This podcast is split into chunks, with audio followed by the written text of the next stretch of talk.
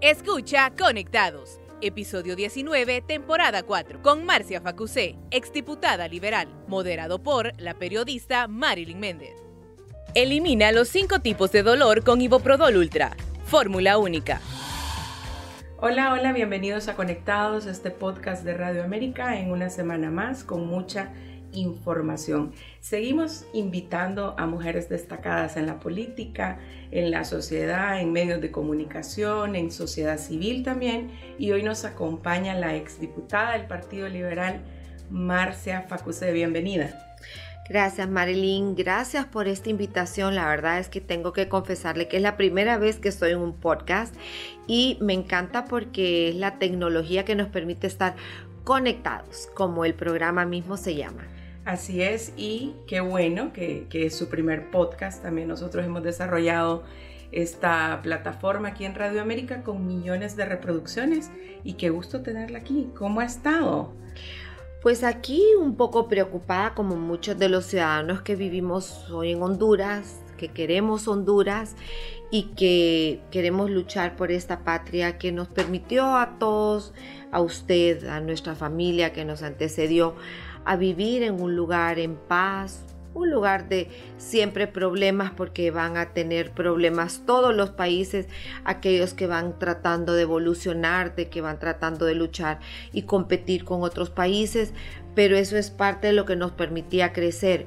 Hoy no vemos crecimiento para ningún lado y no sabemos qué país es el que le vamos a heredar a nuestros hijos y a nuestros nietos. No sabemos cuál es este país, que estamos viendo hacia dónde va con este rumbo que muchas personas del gobierno han dicho claramente y creo que no lo ocultan que es un país que quieren convertirlo igual a Nicaragua, igual a Venezuela, igual a Cuba, y no ese es el modelo de gobierno que nos conviene como país, porque nosotros necesitamos un país donde haya prosperidad, un país donde la empresa privada pueda generar empleo, riqueza, donde eh, podamos tener una educación básica eh, de, manera que los jóvenes cuando se gradúan puedan ir a competir y puedan ir eh, a dar también su mejor derrotero aquí o en cualquier otro lado donde ellos visiten.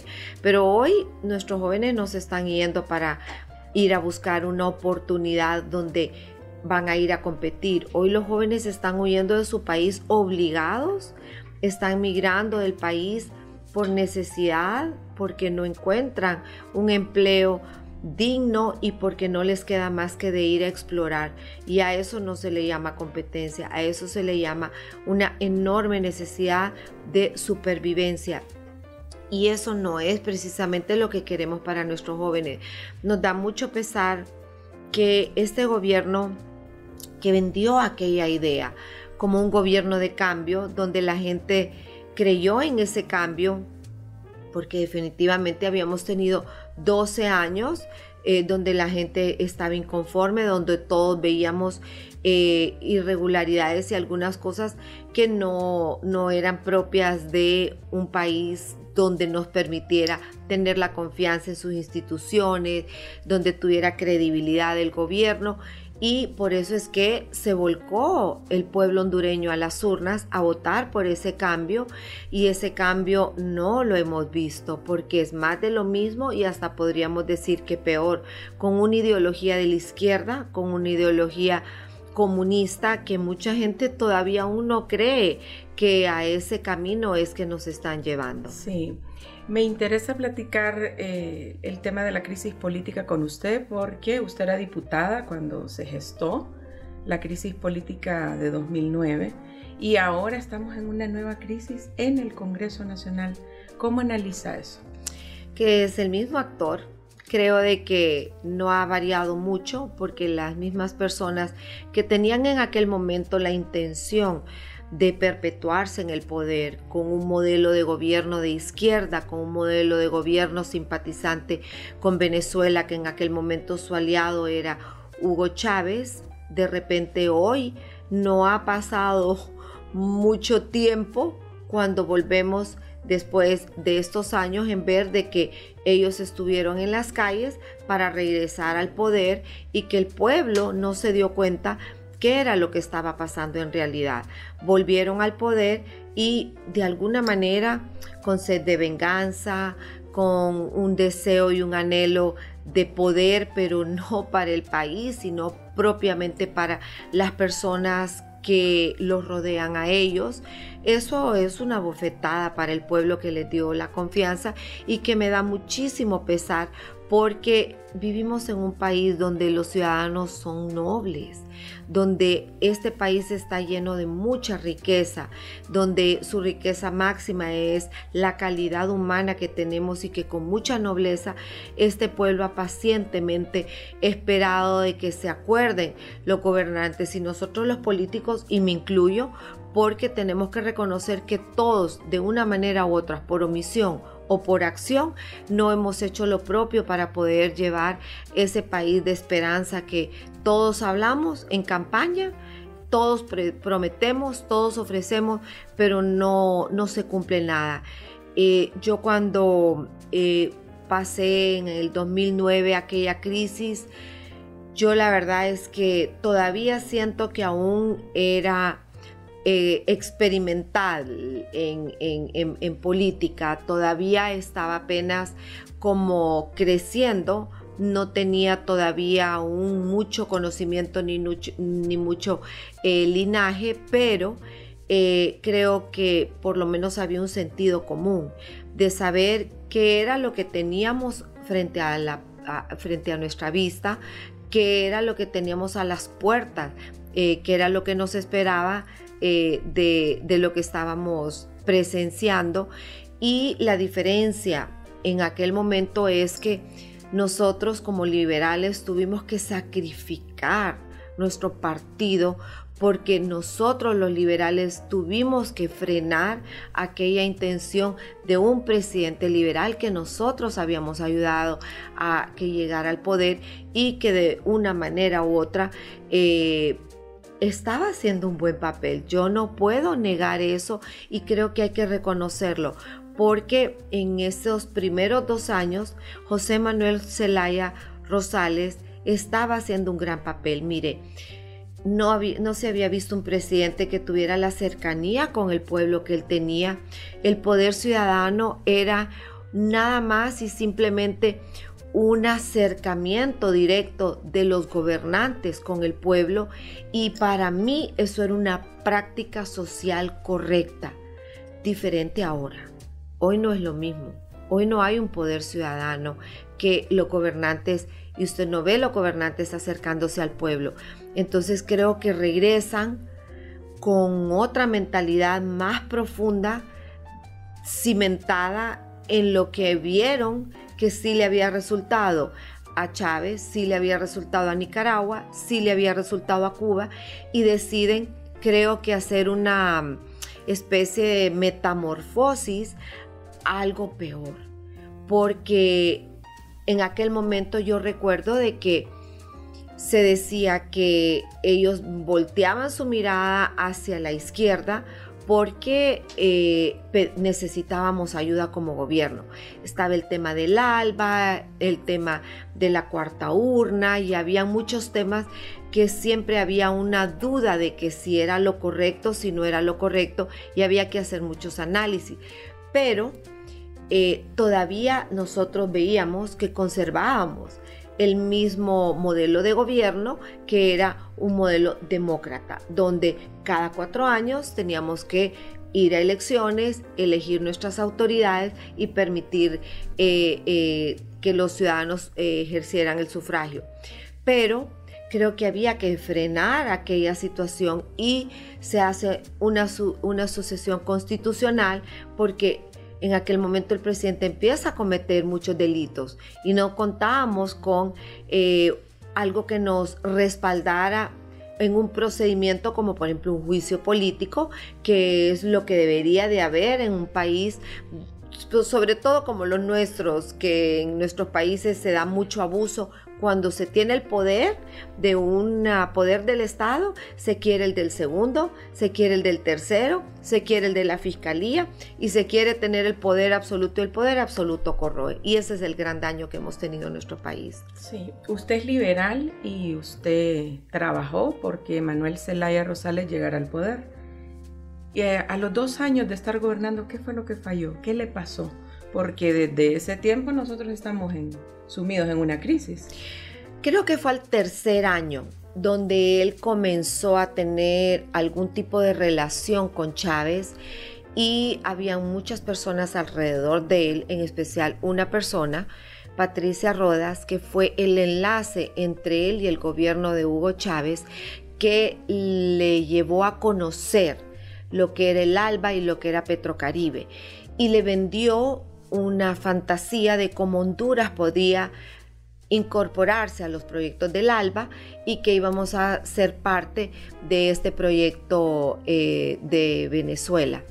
Y eso de alguna manera fue atractivo para el presidente Zelaya, eh, sin ideología aún, porque él no veía el tema de ideología, él veía el tema que podía traerle prosperidad. Sin embargo, la intención detrás, de todo eso, de la persona que lo lleve y lo conduce a conocer esos proyectos del ALBA y de Petrocaribe, sí tenía otra intención porque su procedencia era más del ala de la izquierda. Nosotros nunca conocimos a Mel Zelaya como un hombre de izquierda, como un hombre comunista, con pensamientos e ideologías eh, como las que hoy estamos viendo. Y yo conozco un José Manuel Zelaya Rosales en campaña cuando lo llevamos a la presidencia y un José Manuel Roselaya Rosales hoy eh, como asesor de la presidenta eh, Xiomara, que la verdad es que yo también hubiera tenido como una esperanza de ver que una mujer nos representara a las mujeres pensando en aquellas madres de familia que no tienen en este momento cómo llevarle un alimento a sus hijos, que como madres nos identificamos. Usted es madre, yo soy madre y vamos a hablar de las mismas necesidades de nuestros hijos, vamos a hablar de lo que nos preocupa de nuestros hijos. ¿Qué nos preocupa a las madres hoy en día? Cómo alimentar a nuestros hijos, cómo darles una buena educación, cómo poder llevarlos a un centro de salud cuando necesitan ser cuidados y que haya medicamentos para que ellos puedan eh, tener acceso a, ese, a esa salud eh, digna para nuestros hijos y sobre todo que ellos puedan convertirse a lo largo de su vida en profesionales donde encuentren un trabajo, hagan su familia, formen un hogar, tengan sus hijos y uno ya se ve realizado cuando eso sucede.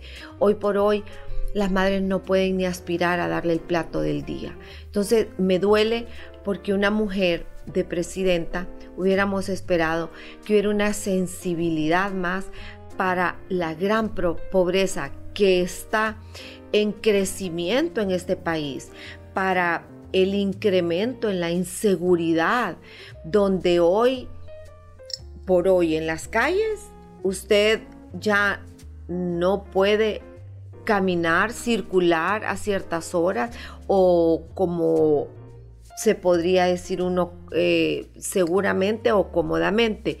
Y eh, si no vemos entonces que la inversión se está ahuyentando, entonces, ¿dónde van a trabajar nuestros hijos si el gobierno está en contra de la empresa privada, si el gobierno está en contra de la inversión extranjera, si el gobierno no abre sus eh, espacios de oportunidad para que vengan?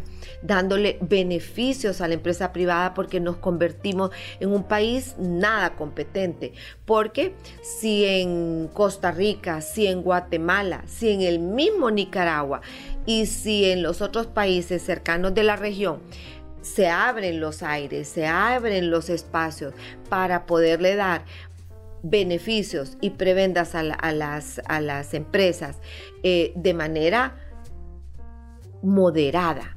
Porque aquí tampoco queremos que se vea como que es que se les está dando eh, excesos a que no cumplan con sus obligaciones de pago de impuesto, que eh, declaren correctamente y que tengan un desarrollo empresarial como es lo debido según las leyes de nuestra constitución y de, la, de nuestras leyes primarias de la República. Entonces, es llevar un orden. Entonces, lo que hace falta aquí no es eliminar no es desaparecer del mapa aquellos beneficios que se le puedan dar a las empresas internacionales que vengan a ver nuestro país como un espacio de oportunidad. Es poner controles. Creo que todo en la vida necesita balances pesos contra pesos, equilibrios o ese balance que nos permite también tener esos controles a manera de que podamos entonces desarrollar esas oportunidades para que los jóvenes no tengan que emigrar de nuestro país y tengan que ir en búsqueda de un sueño que no lo encontrarán, porque con lo que se encuentran es con pesadillas. Sí. La presidenta Castro está a punto de cumplir dos años de gobernar junto con su esposo, porque sí hay muchos funcionarios que le, notifican a él, le consultan a él qué hacer en el gobierno y tiene un papel muy activo. ¿Qué ha visto en estos dos años que podamos rescatar? Porque usted mencionaba anteriormente que los dos primeros años de Manuel Zelaya fueron muy buenos. ¿Qué ha hecho Xiomara Castro de positivo en estos dos años? Fíjese que es una buena pregunta, eh, Marilyn, porque si nos ponemos a comparar el gobierno de José Manuel Zelaya Rosales cuando él fue presidente en sus primeros dos años, llevaba un buen rumbo. Y puedo decir orgullosamente, porque nosotros le ayudamos a llegar al poder. Yo fui diputada de, su gobierno y él eh, hizo muchos cambios, sobre todo se acercó mucho al pueblo y el pueblo se sintió que tenía un gobernante que entendía sus problemas. Y hoy por hoy no vemos ni siquiera la presencia de la presidenta. Hoy por hoy no vemos que es una presidenta activa. Yo hubiese creído que la presidenta hubiera podido ir a visitar mercados, a platicar con eh, los vendedores ambulantes, a ver cuáles son sus necesidades, platicar y acercarse más al pueblo. Y creo que a veces no hay necesidad ni siquiera de acercarse al pueblo para darse cuenta de la realidad y de ver cuáles son aquellas soluciones que necesita esta realidad terrible que vive nuestro país. Entonces, una mujer tiene siempre más sagacia, más intuición. Somos más apasionadas también para tomar los temas.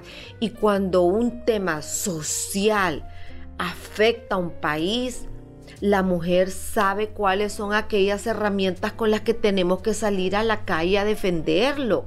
Sabemos las mujeres cómo vamos a resolver el problema porque por nacimiento y por ADN y por que es el origen innato de una mujer es Mire usted las gatas, cuando se le acercan a sus, a, sus gatitos, la gata puede ser capaz de sacarle los ojos a cualquiera. Entonces ya tenemos nosotros nuestro instinto de defensa para proteger. En este momento ella debería estar protegiendo a sus gatitos, que son todos los 10 y pico millones de habitantes que vivimos en este país para ver cómo protege a aquellos que más lo necesitan. Entonces, la mujer tiene esa intuición porque nos toca cuidar de nuestros hijos, cuidar de nuestro hogar, cuidar de nuestros esposos, cuidar de la, del, inclusive hasta de la finanza de nuestros hogares.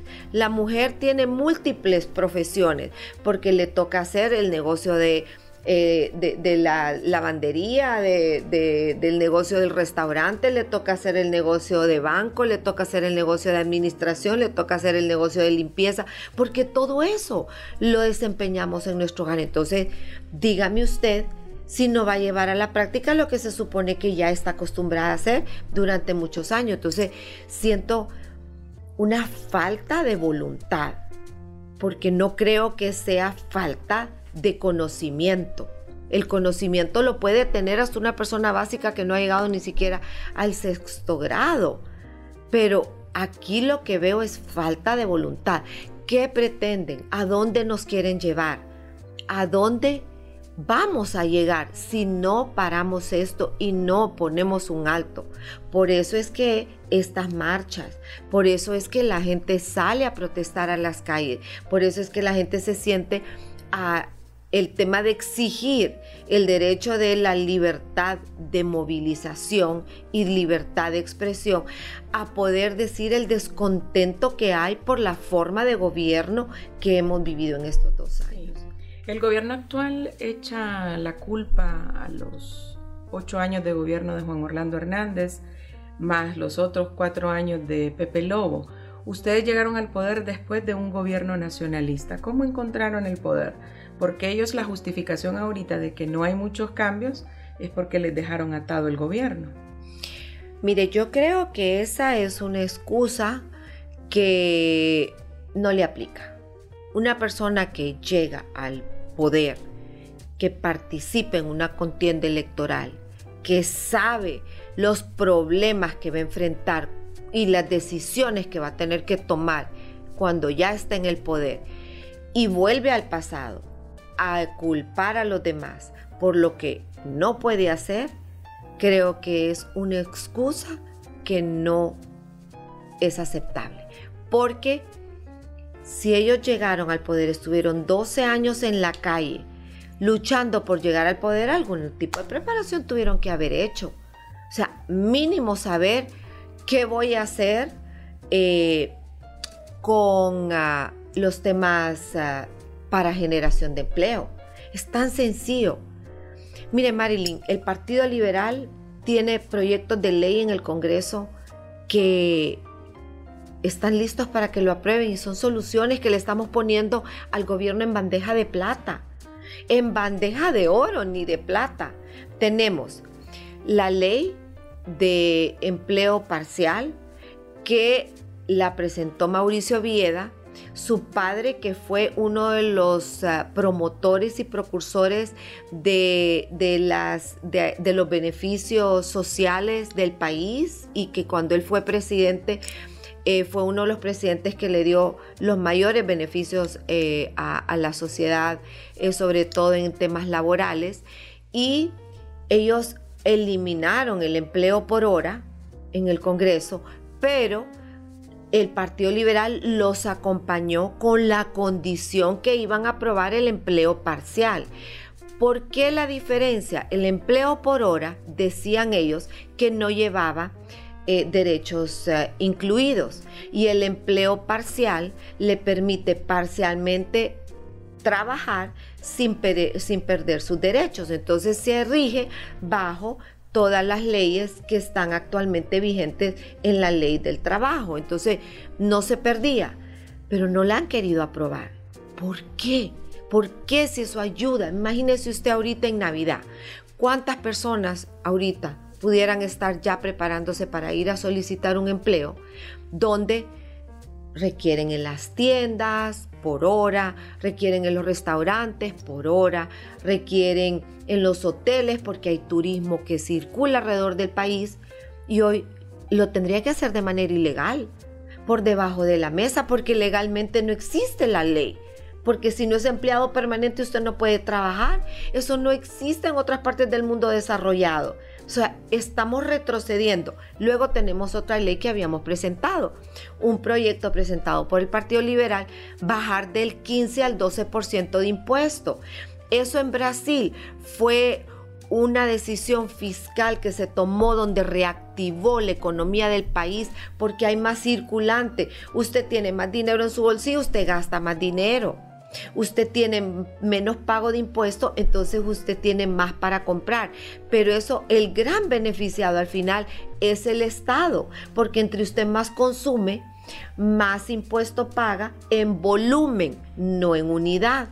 Entonces, eso no entendemos porque si hay gente tan buena que puede hacer una evaluación de algo tan sencillo que yo que no soy financista se lo puedo explicar en pocas palabras y creo que todos lo entendieron.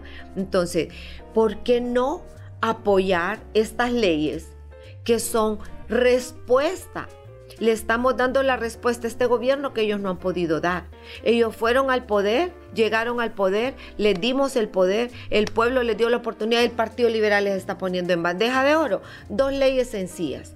Luego, la ley de justicia tributaria es un error. La ley de equidad tributaria le da controles, le da beneficios con controles le sanciona los pagos indebidos que no o, los pagos que no se hacen o la evasión de pagos de impuestos.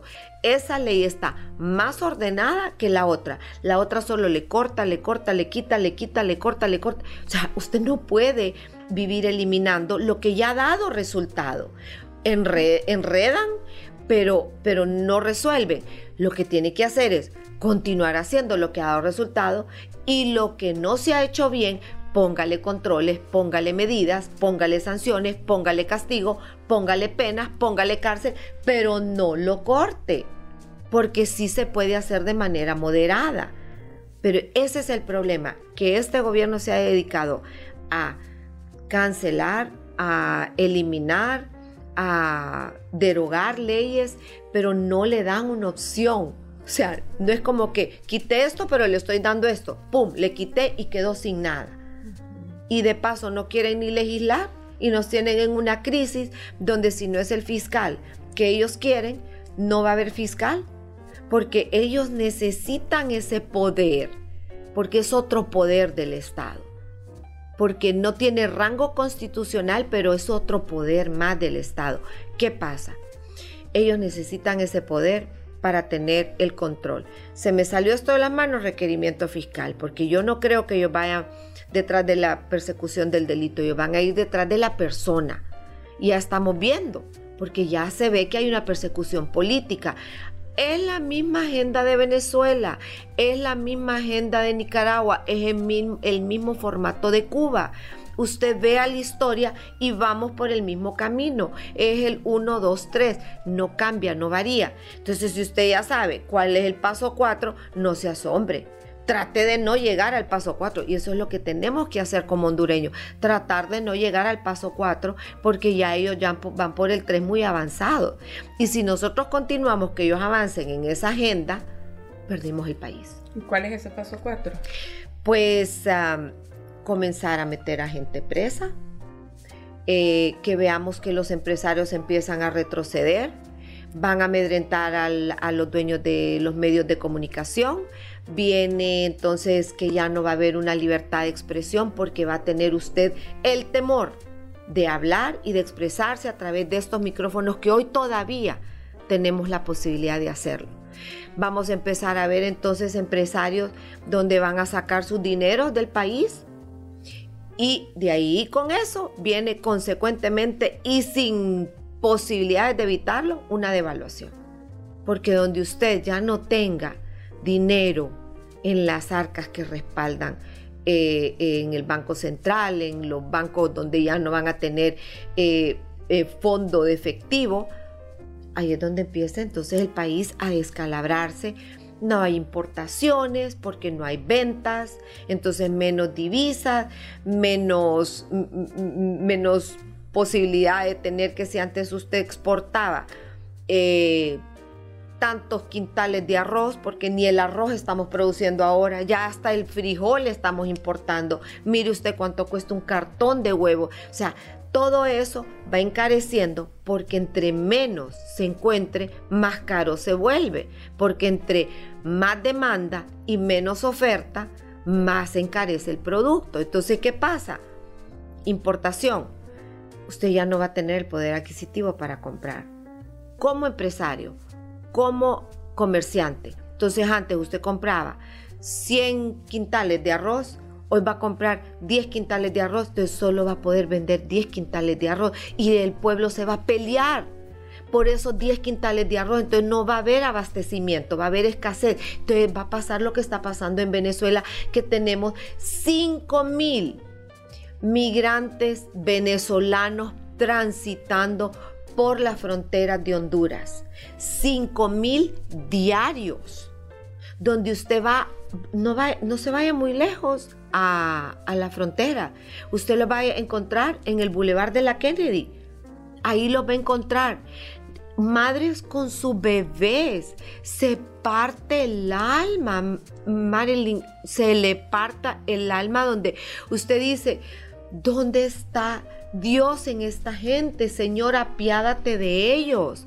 Porque no es posible que ni siquiera este gobierno pueda brindarles un, colchón por caridad de que están pisando la tierra hondureña y que digamos, por lo menos les vamos a dar un albergue. Si tienen algunas áreas vacías de alguna escuela que no está habilitada, démosles un albergue por mientras ellos transitan. Pero no, no hay conciencia social, no se han puesto la mano en el corazón y no han dicho, el pueblo está sangrando, el pueblo está sufriendo. Y hoy tenemos un pueblo que huye de las mismas prácticas que aquí quieren implementar en este gobierno. Entonces tenemos un pueblo ensangrentado con la visita de hermanos que vienen huyendo de otro pueblo ensangrentado. Y ahí están ellos y les dan su testimonio y les dicen lo que ellos pasaron y lo que ellos sufrieron. Y escuchaba el otro día un testimonio de un muchacho que decía que él se vino porque tiene dos hijos, pero se vino solo para ver qué puede, cómo puede salvar a su familia. Y él decía, salgan, salgan a marchar, no se queden en sus casas, no guarden silencio, que el silencio de hoy va a ser la condena del grito que no podrá dar mañana. Elimina los cinco tipos de dolor con Iboprodol Ultra, fórmula única y es en el Boulevard Centroamérica, donde están decenas de, venezolanos llegando y yo también me he preguntado qué está haciendo el gobierno socialista por esto venezolano, ¿verdad? Porque el gobierno tiene muchos simpatizantes del chavismo, ahora de Maduro, y no están ayudando a esta gente que lleva por destino Estados Unidos. Eh, entre otras cosas, hablando del Partido Liberal, eh, ¿cómo ve usted que muchos de sus excompañeros son los que están gobernando ahorita? Cancillería, tenemos también en UNCAE, en la Comisión Nacional de Bancas y Seguros, Finanzas, son exliberales todos. Es como una segunda parte del poder ciudadano, ¿así lo ve usted? Sí, porque nacieron del liberalismo y en aquel momento eh, eran liberales que luchaban por otro ideal. Yo no estoy viendo el mismo sentimiento de estas personas cuando fueron liberales hoy que están dentro de otro partido. Parece que hubiese habido, pues, no sé, un cambio de chip, porque veo las mismas personas, pero las desconozco en su intención. Eh, por ejemplo, tenemos en Cancillería un Quique Reina. Yo el Quique Reina que veo hoy no es el Quique Reina que yo conocí, que dicho sea de paso, le voy a comentar que Quique Reina es un gran editor. Él trabajó en Producciones BFR, en la productora de mi esposo, donde él eh, eh, hacía anuncios de televisión y Quique Reina era un editor. Muchacho humilde, muchacho luchador, un muchacho que siempre aspiró a educarse, nunca dejó de estudiar y era admirable la lucha que él tenía por prepararse más.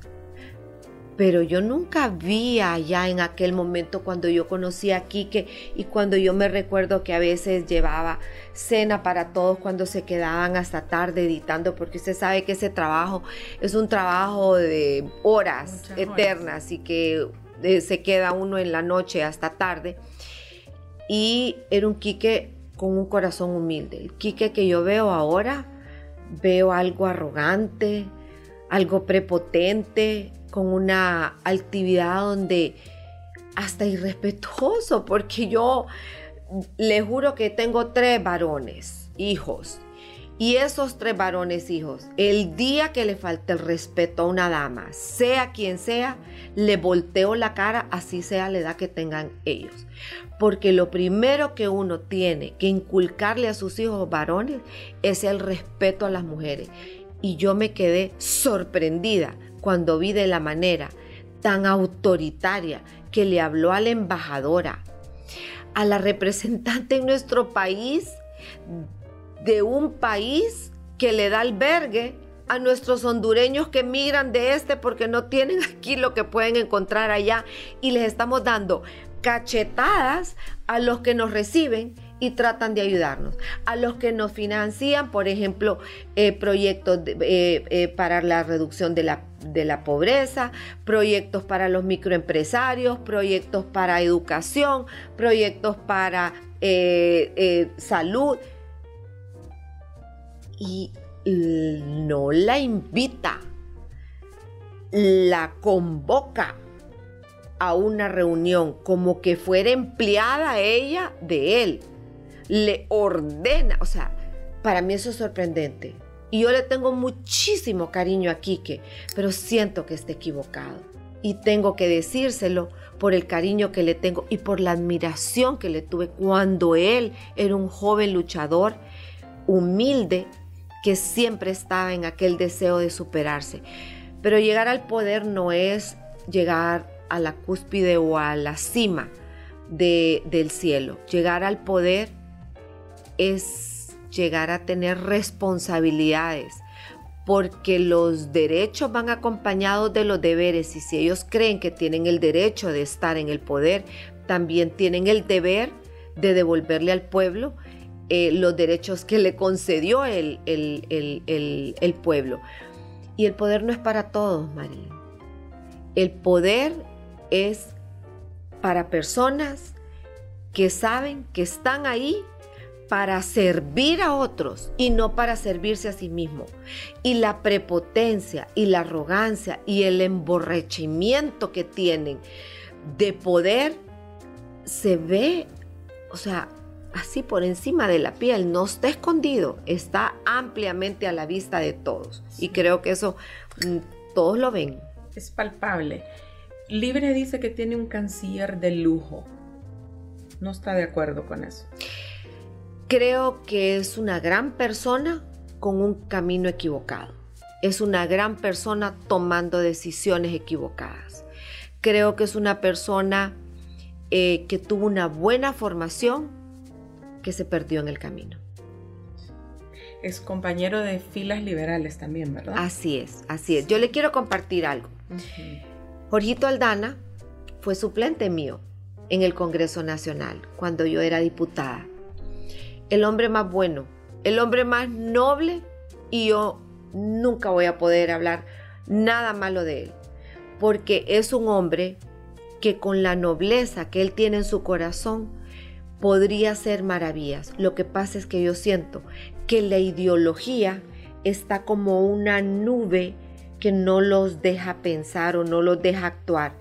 Porque Jorge tiene muy buenas intenciones, podría ser un gran alcalde, pero hay ciertas limitaciones que yo creo que el mismo eh, gobierno central le pone, y esto lo quiero decir, sí, mire, así, sin sesgos políticos, porque yo soy una persona donde tengo mi afiliación liberal, muero con mi partido liberal y voy a ser liberal hoy, mañana y siempre y voy a defender mi partido liberal, pero pues amor no quita conocimiento y uno tiene que reconocer, así como señala lo malo, tiene que reconocer lo bueno. Y yo quiero decirle que Jorge es un gran hombre y de un gran corazón, pero creo que él debe de volver al Partido Liberal. No se ha emborrachado de poder, Jorgito. No, no, no, no, no, no, Jorgito está como en una lucha que creo que le cayó así como por sorpresa en la alcaldía, creo que él no se lo imaginaba, pero bueno, Dios al final sabe que le puso una responsabilidad en sus manos que eh, por lo menos sé que con mucha honestidad él va, a manejar esa administración, pero siento que le ponen mucho límite a ciertas cosas que esa nube de ideología también eh, lo está dañando a él. No que él esté ideologizado, sino que la ideología de su partido los envuelve a todos. Y el Partido Liberal sigue con los brazos abiertos para todos estos exliberales. Fíjese que esa es otra buena pregunta, Marilyn, porque eh, yo soy bien estricta con mis hijos. Y cuando un hijo se equivoca y agarra un mal camino y quiere tomar su camino de vuelta, tiene que ganarse la confianza. Tiene que con acciones más que con palabras demostrar que está arrepentido y que quiere regresar a la senda de su hogar. Entonces es lo mismo en política. Si están verdaderamente arrepentidos, si en realidad quieren rectificar y si en realidad con hechos puedan demostrar que cometieron un error y quieren rectificar ese error, bienvenidos. Pero si solo quisieran regresar para socavar lo que ha quedado en este momento del Partido Liberal, que como sea sigue siendo un glorioso partido que le ha dado grandes beneficios a este país y estamos haciendo un gran esfuerzo desde el Central Ejecutivo y tengo que darle ese reconocimiento al presidente Yanni Rosenthal porque ha hecho un gran esfuerzo por unir los alcaldes, por unir los diputados y creo que ese mérito después de haber encontrado él un partido tan resquebrajado, tan dividido, él no se puso a lamentar, es que como encontré un partido deshecho, no puedo hacer nada y seguir culpando a los de atrás.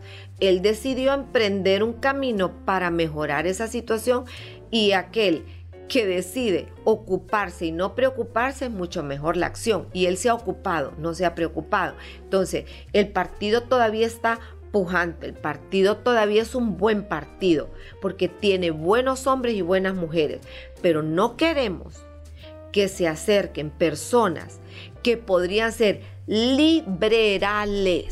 Oiga bien, no liberales, liberales que quisieran venir más bien a torpedear y a incrustarse como caballos de Troya a nuestro partido para quererlo destruir, eso sí no lo permitiríamos. Y hablando de Yanni Rosenthal, estuvo aquí de invitado en Conectados en los primeros episodios y sí estuvimos hablando bastante del liberalismo. Los hemos visto tomar acciones disciplinarias porque tienen una bancada fuerte, pero una que otra que no sigue línea, ¿verdad? De, partido y con, los alcaldes también. Sí, ya vio usted el, primer ejemplo, que es que se llamó a, a su colega Eric Mejía y pues se le llamó tres veces porque hasta la tercera fue que acudió al llamado y creo que ahí eh, esa comisión tiene un gran reto porque hay mucho liberal que está haciéndole la comparsa al partido de gobierno y eso nos daña. Esos son los liberales. Esos son los liberales, ah, sí. Y eh, nosotros creemos y yo voy a repetir la frase que dice el diputado Yuri Sabas, porque no me la puedo, la puedo apropiar, pero no me la puedo acreditar, porque esa frase no la repite constantemente el diputado Yuri Sabas. Si no somos oposición hoy, no seremos opción mañana. Entonces, si nosotros estamos plegados al partido gobierno, como sucedió también en el pasado. Y tengo que reconocer que es una de las grandes em, como maletas llenas de ropa sucia que venimos arrastrando porque es algo que señalan al Partido Liberal. Como nos han dicho, las bisagras, las prostitutas, que nos vendimos al mejor postor. ¿Pero por qué? Porque por unos cuantos que hacían la comparsa y que estaban plegados al gobierno anterior, tuvimos que pagar un alto costo, precio altísimo. Y hoy no queremos pagar ese precio. Entonces, ¿qué es lo que tenemos que hacer? Oposición. Y aquellos que quieran estar del lado del gobierno, un gobierno que si estuviera haciendo bien las cosas, no necesitarían oposición. Lo que necesitarían es acompañamiento de la oposición. Pero como no están haciendo bien las cosas, entonces hay que hacer oposición. No podemos plegarnos, no podemos estar con ellos. Y si ellos quieren estar en ese partido de gobierno, entonces, pues las puertas del Partido Liberal así como las tienen de abiertas para recibir a todos aquellos que quieran estar en este partido, no va a poder detener a aquellos que se quieran ir de él. Entonces, aquí está este partido que bien o mal eh, es un partido que ha logrado sostener como sea la democracia y que ha tomado buenas decisiones y que juzgará también a aquellos que han cometido actos o decisiones irresponsables en el pasado gobierno y en este gobierno que sean comparsa del gobierno actual. Y sigue siendo balance el Partido Liberal porque con esa bancada, eh, si, si, hacen algún proyecto con Libre, entonces son mayoría y si lo hacen con los nacionalistas también, están como en el medio. Y hay personas que dicen que está muerto el Partido Liberal, ¿verdad? bueno, tal vez está callado de alguna forma, pero muerto jamás. Porque mientras existan militantes que aman y luchan por esta Honduras, el Partido Liberal seguirá vive, vivo, porque estará luchando por la libertad, estará luchando porque este país no se hunda en esa ideología que hoy nos quiere absorber. Sí, ya casi finalizando, Marcia, hemos visto toda esta convocatoria desde el bloque de oposición ciudadana. ¿Qué tan difícil fue conformar este bloque? Porque de un día para otro ya estaban organizados. Hay bastante oposición. Pues mire, primero tengo que ser responsable y decir de que el Partido Liberal aún no ha tomado una decisión para integrar este bloque de oposición. Eh, fuimos dos personas nombradas que nos designaron para ir a escuchar en la primera reunión y nos hemos quedado como enlace en algunos temas y hemos hecho algún tipo de relación con la oposición porque hay una oposición legislativa y está el bloque de oposición ciudadana que sé que poco a poco ha ido integrando a más personas de la sociedad civil. Por ejemplo, el tema de la marcha mucha gente tiene una confusión. Esta marcha no fue convocada por el bloque. Esta marcha fue convocada por un grupo de jóvenes que dejando sus banderas partidarias decidieron unirse y nos están dando una mejor lección a todos los políticos que tenemos ya mucho tiempo de estar en política y ellos se han unido. Jóvenes del PCH, jóvenes del Partido Liberal, jóvenes de la Alianza Patriótica, jóvenes del Partido Nacional y jóvenes del Partido Libertario. Cinco partidos, oiga bien, que se han unido. Usted sabe lo que es unir a una juventud con una diversidad de criterios, de opiniones, que yo soy más que vos y que todavía hay una cierta eh, competencia eh, porque están en la edad de que yo quiero ser eh, como el más guapo y yo quiero ser la más bonita y la más popular. Todavía está eso entre estos jóvenes, pero hay muchos jóvenes también que además de eso son jóvenes profesionales con una clara visión de lo que quieren para su vida, de que a dónde, a dónde quieren llegar. Jóvenes que hoy son abogados y trabajan en bufetes que son profesionalmente exitosos jóvenes que no exceden en ese rango de los 37 años. Yo me lleno de mucho orgullo porque ellos nos pidieron apoyo a todos. Ellos fueron a visitarnos a todos para poder realizar esta marcha.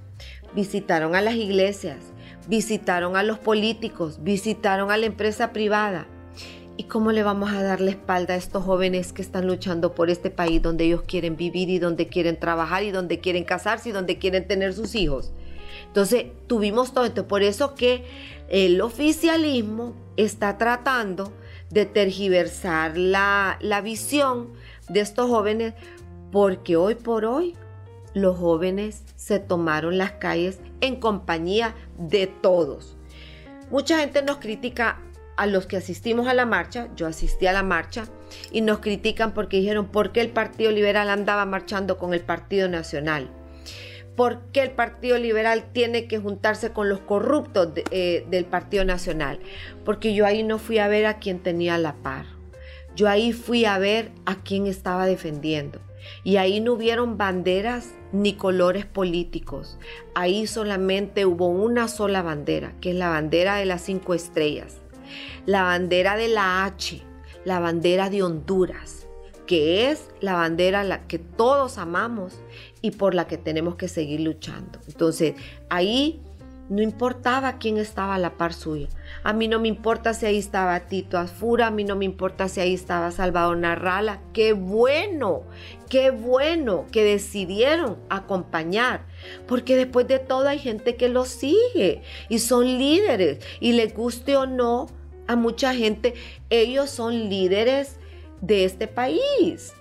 Como lo es Gianni Rosenthal, como lo es mucha gente del Partido Liberal, como lo es mucha gente, ahí estaba Romeo Vázquez Velázquez, ahí estaba gente del Partido Libertario, ahí estaban de todos los partidos pero también, además de todos los partidos, había gente de las iglesias, había gente de la sociedad civil y había gente común y corriente como también nosotros que estábamos ahí en carácter no de políticos, en carácter de ciudadanos en defensa de la libertad, la democracia y el bienestar de este país y sobre todo la paz.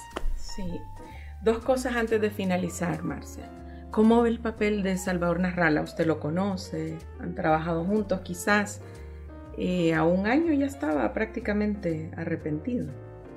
Creo que se arrepintió mucho antes del año, porque Salvador, Salvador yo creo que él en su ingenuidad política, no ingenuidad profesional, eh, porque es un buen profesional, eh, creo que cayó en las garras de la política mentirosa que le ofrecen, pero, o sea, es burro. Y lo adoro, lo quiero, porque con Salvador hemos crecido juntos, porque en la televisora ahí hemos crecido juntos. Bueno, de hecho, le voy a contar de que Salvador es quien me entrena a mí del manejo de medios y él me ponía a hacer cámara porque él decía que yo era su modelo más linda. Nunca fui modelo de X0, pero él decía que era su modelo de televisión eh, para las cámaras más lindas. Yo creo que tenía la razón. no, pero eh, Salvador me dan ganas a veces de darle un coscorrón porque si ya le habían fallado una vez, o sea, Dios mío, pero si es que solo los humanos caemos con la misma piedra dos veces, nos tropezamos con la misma piedra dos veces. Entonces hay momentos donde tenemos que saber que en qué personas confiar, en qué personas no confiar. ¿Cómo? Porque pues la historia lo determina, pues si usted ve que una persona ya le ha fallado a usted, me ha fallado a mí, le ha fallado a él, entonces no van a confiar en él. Entonces creo que ahí es donde tenemos que ir determinando qué personas son las que, en las que podemos confiar. Entonces Salvador eh, es un hombre de buenas intenciones, es un hombre que quiere su país y que con todas sus locuras y con todas sus espontaneidades y con todo lo que es él, porque es su personalidad y es su ADN y es su manera de ser muy particular y pues él así en su alboroto, como todos tenemos un grado de locura, yo lo tengo, eh, él tiene las mejores intenciones, eh, pero eh, la política a veces y ojalá fuera de buenas intenciones nada más, porque entonces todos estaríamos bien, porque estoy segura de que todos tenemos buenas intenciones, pero hay mucha gente que juega con esas buenas intenciones y eso es lo que a mí me da pesar. ¿Cree usted que tuvo mucho que ver Salvador Narrala y su partido y sus seguidores para que estén en el poder ahorita libre? Porque libre dice que no. Creo que son ingratos, en no reconocer que ellos contaban con una base posiblemente de 700 mil, 800 mil votos, pero es Salvador Narrala quien le da ese empuje y esa carta de triunfo a, Libre. Y me da pesar y quiero decirle una cosa, y aquí voy a hacerle un fuerte señalamiento a la empresa privada porque yo aquí yo hablo las cosas como son y yo voy a defender la empresa privada siempre y cuando ellos estén actuando de manera correcta eh, y generen empleo. Esa es la empresa privada la que yo quiero ver pujante en este país, generando empleo para que baje la pobreza. Pero le dio la espalda a Salvador Narrala la empresa privada, los políticos, la sociedad, la misma población, que cuando él no tenía eh, el suficiente apoyo para subsistir en el camino de la campaña, lo obligan, porque lo asfixiaron, usted lo ha dicho. Lo obligan a tomar esa decisión. Lo que yo le voy a reprochar a Salvador es porque si él tenía que tomar esa decisión para hacer una alianza y derrocar el partido de gobierno y el gobierno que estaba en ese momento, que todo el mundo lo reprochaba y nadie quería saber de ellos más, porque no buscó el Partido Liberal. Hubiese sido un mejor gobierno. El Partido Liberal en este gobierno, créamelo, yo le garantizo, con Salvador o con Yanni, con quien fuera la cabeza haciendo una alianza, el PSH con el Partido Liberal hubieran sido un mucho mejor gobierno de lo que hoy es hoy por hoy. Porque hoy libre usó a Salvador, le dio una patadita y va para afuera. Y ahí están ellos y no reconocen que ellos ganaron gracias a Salvador. Sí. Bueno, no me quiero ir sin preguntarle, Marcia, usted que, vivió todo, cómo se gestó la crisis de, de 2009. Usted mencionaba sucesión constitucional, Libre menciona golpe de Estado, otros mencionamos golpe de Estado al Ejecutivo, la Comisión de la Verdad también dice golpe de Estado al Ejecutivo. ¿Qué tan cerca estamos de vivir otra crisis así? Realmente es preocupante. No de un golpe, eso no va a pasar, eso no existe, son condiciones diferentes. Eh, no un golpe al Ejecutivo, igual son situaciones diferentes. Eh, sí creo que eh, la verdad está entre ese golpe al Ejecutivo y esa sucesión constitucional y creo que tiene un poco de ambos. Fue un golpe fuerte al Ejecutivo porque se le hizo un paro, pero hubo una sucesión constitucional porque no hubo una perpetuidad del, poder de quien en ese momento, durante los seis meses, tomó la, la, sucesión constitucional que le correspondía por ley. Ante la ausencia del presidente, pasa al vicepresidente en aquel momento, pero como había ausencia del vicepresidente porque había renunciado Elvin Santos para poder ir a una candidatura eh, a la presidencia, entonces pasa al siguiente poder del Estado. En ausencia del presidente del Congreso, pasa al siguiente poder del Estado, que es el presidente de la Corte. Entonces, por eso se llama sucesión constitucional, porque son la sucesión de los tres poderes del Estado. Pero no hubo una perpetuación, una perpetuidad. Entonces no se le puede llamar golpe de Estado, porque no se le dio el golpe al Estado. Solo se detuvo en el Ejecutivo al presidente, siguieron los otros poderes funcionando normalmente, vinieron elecciones limpias y hubo cambio de gobierno. Entonces, por eso es que no podemos aceptar que digan que fue golpe de Estado, pero yo sí le acepto que fue un golpe al Ejecutivo con una sucesión constitucional y ahí nos equilibramos. Es muy diferente. Lo que vivimos ahorita. Totalmente. Lo que sí me temo, y quiero decirlo por primera vez públicamente, y esto soy responsable de las palabras que digo, que es mi temor no es algo que yo ya sé, no es algo que estoy anticipando, es solamente un temor que no vayan a haber elecciones. Si no hay elecciones en este país, señores, señoras, estamos listos y servidos. Porque entonces ahí sí se acaba completamente con la democracia. Pero quiero estar equivocada, María quiero estar equivocada y que Dios me permita equivocarme en lo que yo estoy diciendo y que solamente sea un temor y que podamos llegar a elecciones y en las urnas, si vamos limpiamente a elegir una nueva autoridad, este gobierno no vuelve a elegir por este partido de gobierno. Este, este país no va a volver a cometer el error dos veces porque está recibiendo fuertemente los azotes de las consecuencias de una decisión que se tomó por un engaño de un cambio. Pero creo que esa es la situación. ¿Y esos ocho golpes que dice Mel Zelaya que han detenido? No, mire, Mel es, es increíble. Mel tengo que reconocer que es un animal político, que es astuto, que él para generar crisis es no hay como él. Mis, mis respetos. Yo le rindo el sombrero porque hace eso muy bien, pero muy mal para el país.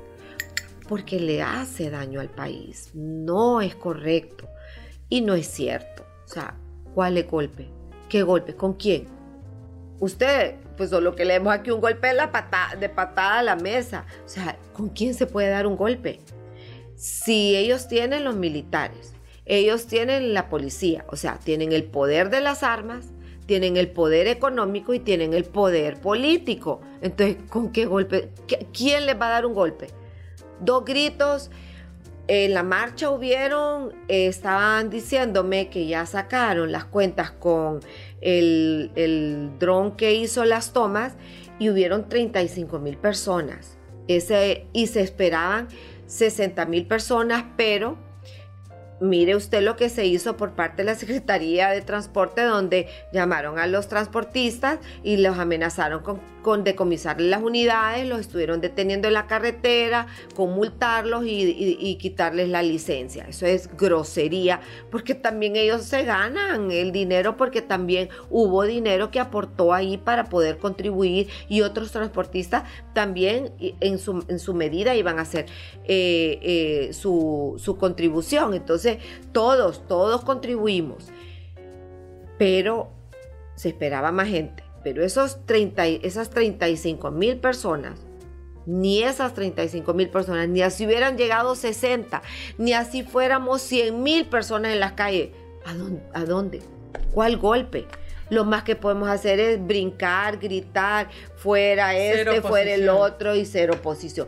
Y que el mundo vea, porque hemos tenido retroalimentación de las noticias internacionales, donde en primeras planas Honduras sale con centenares de personas, millones, eh, perdón, miles de personas a, protestar a, las calles. Bueno, esperamos que, que, mejoren las cosas. Gracias, Marcia, por la visita. De verdad tiene una lectura política muy interesante y qué bueno que volvió a los medios. Gracias, gracias Marilyn, gracias a usted de veras por darme la oportunidad y creo que en este momento eh, todos debemos de salir. no es tiempo de quedarnos en nuestras casas cómodamente. Yo le decía a unas amigas que me preguntaban, eh, Marcia, ¿pero qué va a pasar? No, pues no va a pasar nada si ustedes no hacen que pase algo. Dejen la comodidad de sus casas, dejen la comodidad de su vida. Eh, o sea, ya esto no es para decir, bueno, ay no, esto solamente es un capítulo, un episodio más político. Esto es como para ponerle atención y yo le agradezco que me haya dado este espacio, Marilyn. Le, agradezco a esta casa de radio y a este programa eh, conectados que es en realidad lo que debemos de hacer todos, conectarnos y, estar ahí pendiente de lo que está sucediendo. Así que mil gracias eh, y espero volver en algún momento. claro que sí, la vamos a esperar, vamos a ver cómo van desarrollándose las cosas y la vamos a tener de vuelta aquí. Radio América es su casa, no solo por la familiaridad, sino porque aquí la quieren mucho, ya me di cuenta. Ay, gracias, gracias. Gracias, También. gracias, gracias por la visita a Marcia Facusex, diputada del Partido Liberal, una mujer en política y aquí en Conectados pues saben que destacamos la participación de las mujeres en todos los ámbitos en Honduras. Recuerden que estamos disponibles en las plataformas de Spotify, Deezer, Apple Podcasts, también en YouTube Podcast, en Google Podcast y en nuestra página web www.radioamerica.hn. Mi nombre es Marilyn Méndez, hasta pronto. Elimina los cinco tipos de dolor con Iboprodol Ultra, fórmula única. Encuéntranos como podcast Radio América HN en Spotify, Deezer, Apple Podcast, Google Podcast. Podcast Radio América HN.